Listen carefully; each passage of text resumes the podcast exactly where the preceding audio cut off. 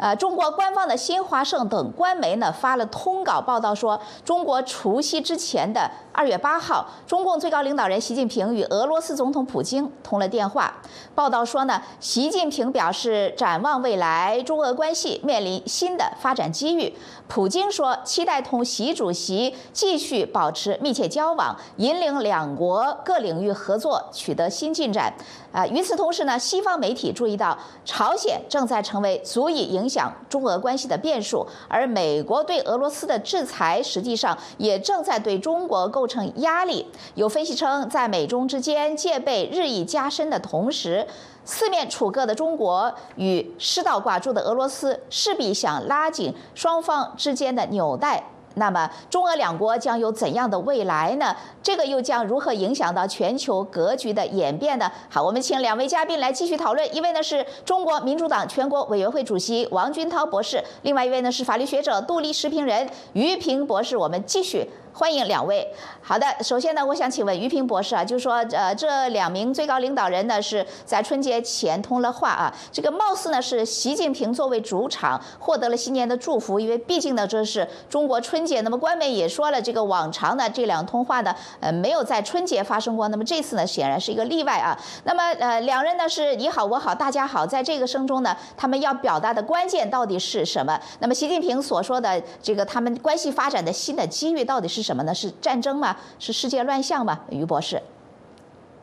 对美中这个中俄两国之间的关系，这个也是个非常复杂的关系。看上去两国现在呃紧密团结，并且像可能过去中国二号人物栗战书所讲的是合作无无上限。所以说呢，在每到重大时刻，双方领导人可能都会站出来要宣誓一下，都要要把这个关系再再进一步巩固一下。其实它也反映了一个深层的问题，这两个。结盟呢，它不是一个长久利益的结合的一种盟友，而是一个更像的是一个露水，就萍水相逢那个露水夫妻，对吧？大家呢，因为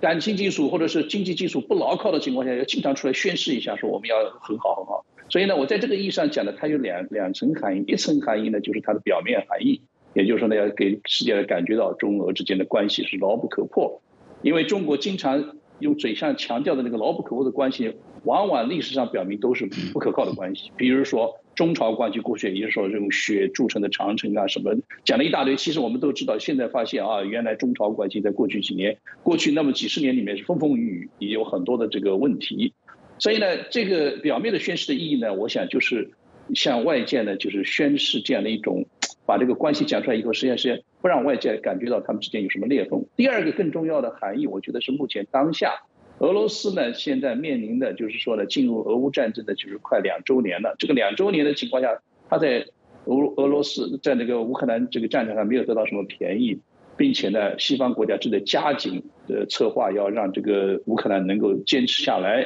那么在这个意义上讲的话呢，俄罗斯其实也向向美国以及他的盟友表明，你看要打下去，我还是有非常坚强的这个一个后盾。另外一个话呢，就像刚刚主持人说的。因为在这个国际这个博弈当中，特别地缘战争的这个这个地缘这个政治的这个这个博弈当中呢，这个俄罗斯跟中国呢现在是陷入了一个他们要必须要团结在一起，如果不团结一起，很容易被西方各个击破。所以在这一点上讲，他们出来既有表面上的含义，又有一个就是说实质性的意义。但是不管它是表面的还是实质的，我们可以从它双方各国的政治、文化、经济、历史所有的背景来看。这样一种结合都是一种临时的一种苟合，但不是一种长期利益的一种，像像西方的，比如说美国跟欧盟国家在价值观上是一个一致性的、比较长期的一种结盟，所以这一点上我觉得是非常清楚的，他们要就是出来一个例行的宣誓。嗯，好，谢谢于博士。那么王博士，那个普京说呢，两国建交七十五周年，那么七十五年了。那么当然他说的是前苏联，那么他就就觉得俄罗斯是呃前苏联正宗的这个传人啊。那么七十五年来，俄中关系呢达到前所未有的高水平。那您怎么看他的这个解读？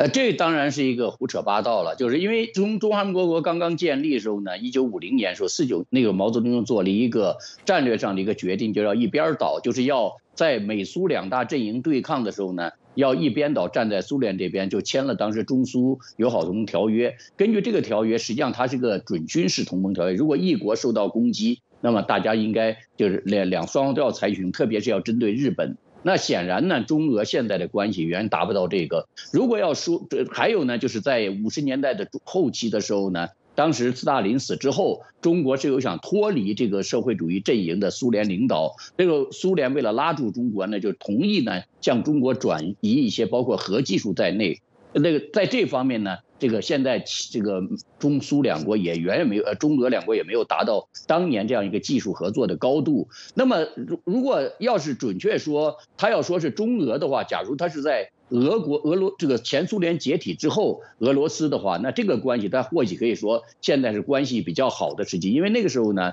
俄罗斯想加入西方阵营。而苏中国呢，在当时在邓小平还活着时候，还有加上这个呃江泽民和胡锦涛这两任中间，还是希望能够在美国领导的资本主义体系中继续发展自己。就所谓就是包括胡锦涛说崛起也是和平崛起，在这个时候实际上跟俄跟俄罗斯的关系就不像现在那么紧密。那时候俄罗斯为了防反中国的时候，他在出售军售上头呢，他甚至卖给印度武器都要领先中国半代到一代，以便确保就是俄罗斯的北部边境安全。那是后来实际上是江泽民签了那些条约之后，俄罗斯才开始呢，把军中服役的武器开始卖给中国。嗯，好，谢谢王博士。那么接下来我们来分享两则呃网友们的评论啊。推特的网友第一位呢是 Sky Eyes，他说呢，中俄关系会更加紧密，美台关系也会更加紧密，大陆和海洋各过各的生活。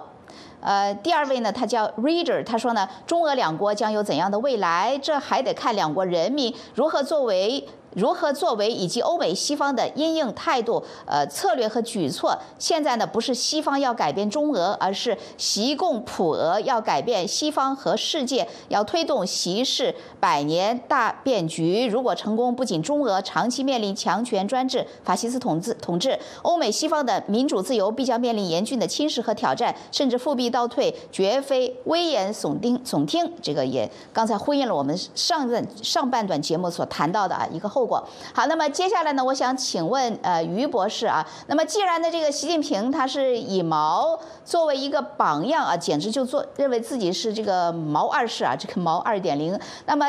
即便是说到这个中俄方面，即便要讲到这个意识形态啊，那么俄罗斯与中共真的是一致的吗？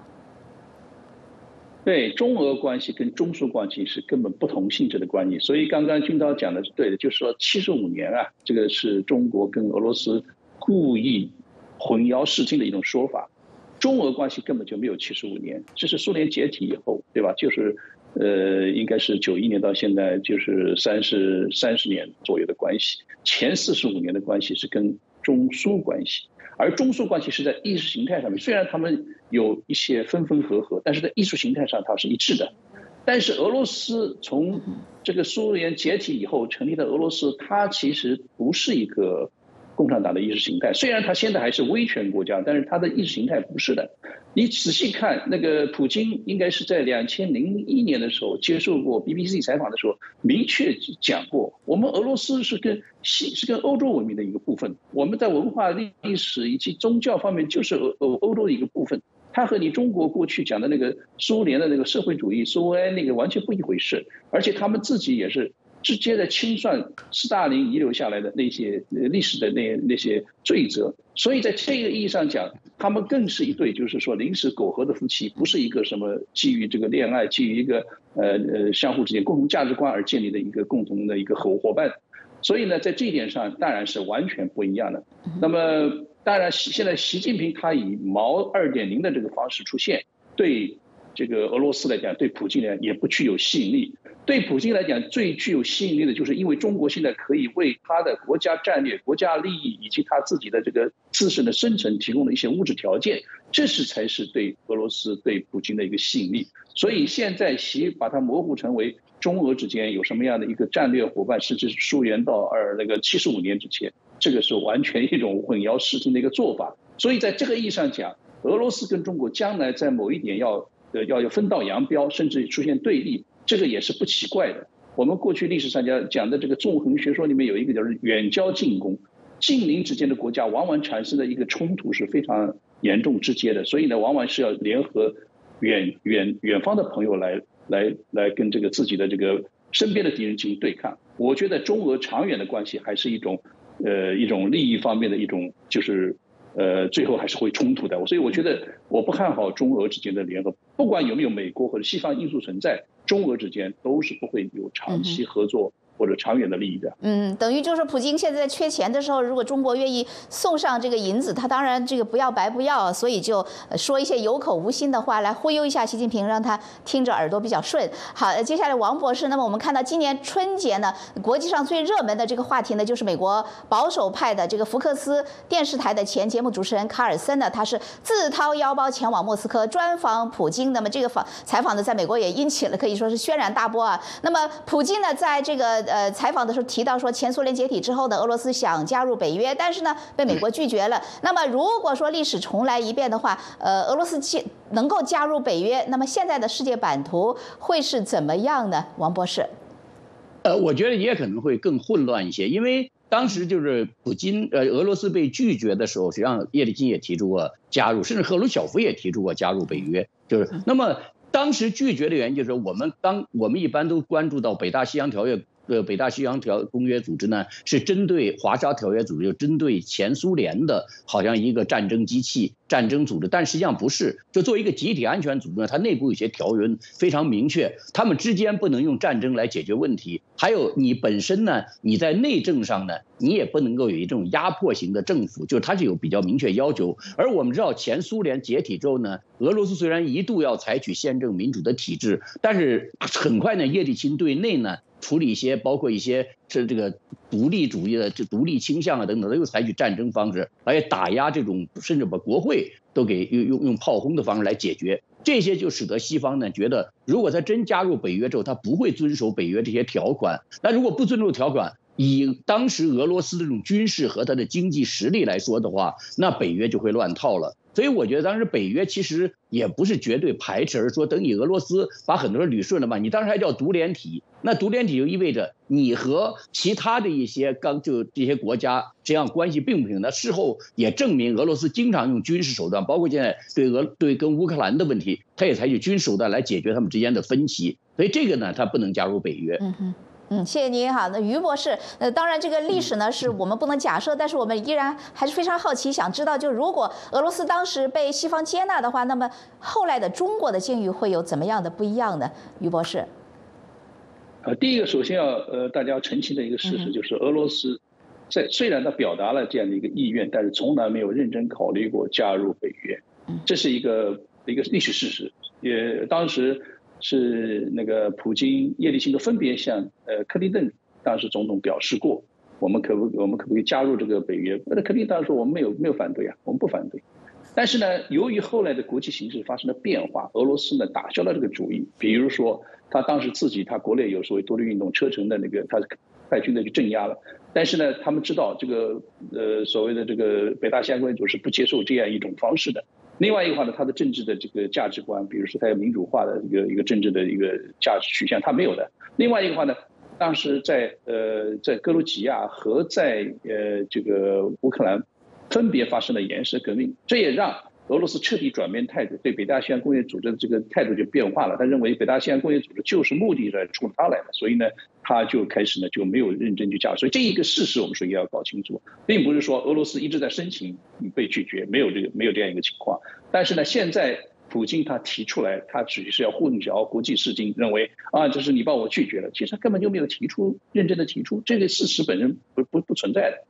那么第二个话呢，就是历史当然是不能假定的。如果如果说真的是北俄罗斯加入了这个北大西洋公约组织，那现在的情况可能有两种发展。一种发展就是刚刚军刀博士讲的，那个就是他在里面搅局，因为他自己的自身的政国内政治以及他对他的周边国家的这个这个政治呢，他可能会搅局，在因为他自己作为成员之一嘛，他会搅局。但是另外一种可能性，也可能他会变成一个好学生，进来以后呢，他自己不断的，因为因为他的这个军事组织内部对他有压力，他不能够为所欲为，所以两种可能都存在。但是更我更倾向一种，就是其实俄罗斯啊，他即使加入了，你发现不对，他更可能自己会退出。为什么呢？呃，以普京的个性，他是不可能受外界的这种制约的。所以我觉得历史虽然不能假定，但是呢，如果说历史真的是这么回事的话。那我相信更大的可能是俄罗斯自己加入了以后又转头掉头走了，为什么道理？因为他发现他在这个俱乐部里面，他自己跟大家格格不入，他也没有办法去实现他的国家战略目的，他也不可能去就是说呢影响其他国家，在这个情况下，他退出可能是他唯一的选择。嗯哼嗯，可以根据这个逻辑的发展来进行这个推演啊。呃，接下来王博士，我想问你，就是说从这个呃，普京接受卡尔森采访的时候呢，他说当年被北约呢这个拒绝呢，感觉有一种这个遗憾的语气啊。那么刚才您也谈到了这个俄罗斯呢，其实把自己认定为是一个欧洲国家，而不是一个亚洲国家。那么他也跟美国前国务卿这个奥尔布莱特也说过，就说这个中餐我是觉得吃起来还不错，但是俄罗斯呢是一个欧洲国家，不是一个亚洲国家。那么是不是可以说呢，其实普京对西方的这个有某种的这个，比方说被西方拒绝，他不得其门而入呢，是存在一种遗憾，这还是有某种感情的真实性在里面呢？对，其实呢，这个普京呢，就如果他讲的，就他打乌克兰战争说想恢复俄罗斯的荣光，昔日的荣光。俄罗斯昔日荣光上有两段组成，就是在国际中的位置，一段就是沙皇俄国时期，沙皇俄国的这种崛起和扩张，基本上是学习西方欺欺负中国，就是说在这个虽然他跟西方像什么也打仗。但是他他基本上是在抱着学习，从彼得大帝开始，就是抱着就是学学生学习西方的方式。但是呢，在东部它的扩张对中国毫不留情的进行很多的打压。那么这是一个第二段，在斯大林时期这样的中国就是他的儿皇帝，所以而他也是的对西方抱着一个虽然在对抗，但是他防范中国，他也是欺负中国。所以在这一点上来说，其实西方在俄罗斯心中的位置啊，一直是很尊重的。另一方面呢。他对中国呀，我觉得他们是不甘心的。就是现在，我觉得妨碍，就是当时普京他说有一个老师叫什么金的，但他这个人呢，就是在他写书说俄罗斯真的要恢复昔日荣光的话，中国必须得肢解，因为中国如果不肢解的话，俄罗斯就不可能实现自己的抱负。中其实，在整在在俄罗斯看来呢，中国才是在地缘政治上的一个宿敌。刚才这个呃于博士也讲到了，中国传统的这种地缘政治的一个智慧就是远交近攻。那就是在这一点上，我觉得俄罗斯实际上不仅呢在内心中啊，从他要恢复新荣光呢，西方在他的心中位置很高，而中国的位置像个暴发户并不高，而且中国是他主要的防范对象。嗯，对，等于就是根据您的说法，就是说这个俄罗斯应该是中国的这个杀手哈。那么接下来我想请问这个于博士，那么从我们从近处看呢，呃，美国新闻周刊说目前有一个发展，就是朝鲜与俄罗斯呢在武器弹药和军事技术上呢是互相的来往，这这个是增加了地区军备竞赛的风险，那么对中国是非常不利的。那您怎么看呢？呃，我完全同意这个看法，因为这个不光是中国，呃，对西方来讲，过去在这就是哪怕是。美苏两大国、超级大国在进行战军备战略的这个竞争过程，大家都有一个约定，或者说是一个大家一个相当相当于一个共同的基础，就是说我们自独占这个武器是不能扩散给我们这个两大国俱乐部以外的这个国家的，这是为了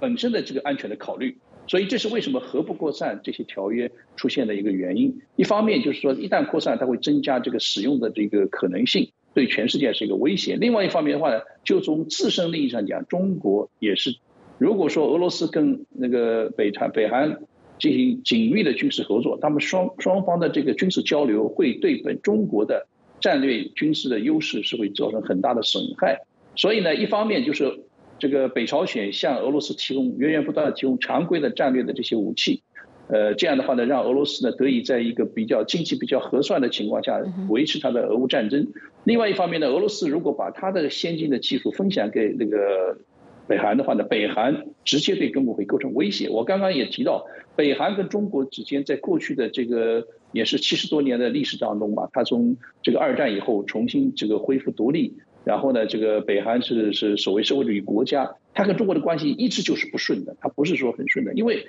中国这个老大哥从历史上面跟整个朝鲜是过去是高丽国，它的这个历史本身就是一个非常复杂的历史，他们也有一个就是屈辱的历史啊，认为一直是中国的这个皇帝对他们就是有压制的作用，他们也是对中国是是个是一个附属国的这样的，所以他们一直也有一个内心的一个独立感。所以我觉得呢，在这一点上，中国绝对不会放心说北韩掌握的先进武器对他有什么好处。我完全同意这个观点，就是说增加了中国的军事风险。好，谢谢您。那最后呢，王博士就说，呃，新闻周刊也说呢，中国是非常害怕美国给俄罗斯的制裁，所以呢，这个能不得罪美国就不得罪美国。那您怎么看这个俄中这个面孔是非常友好的情况下，各种的这个暗流呢？呃，一分半钟。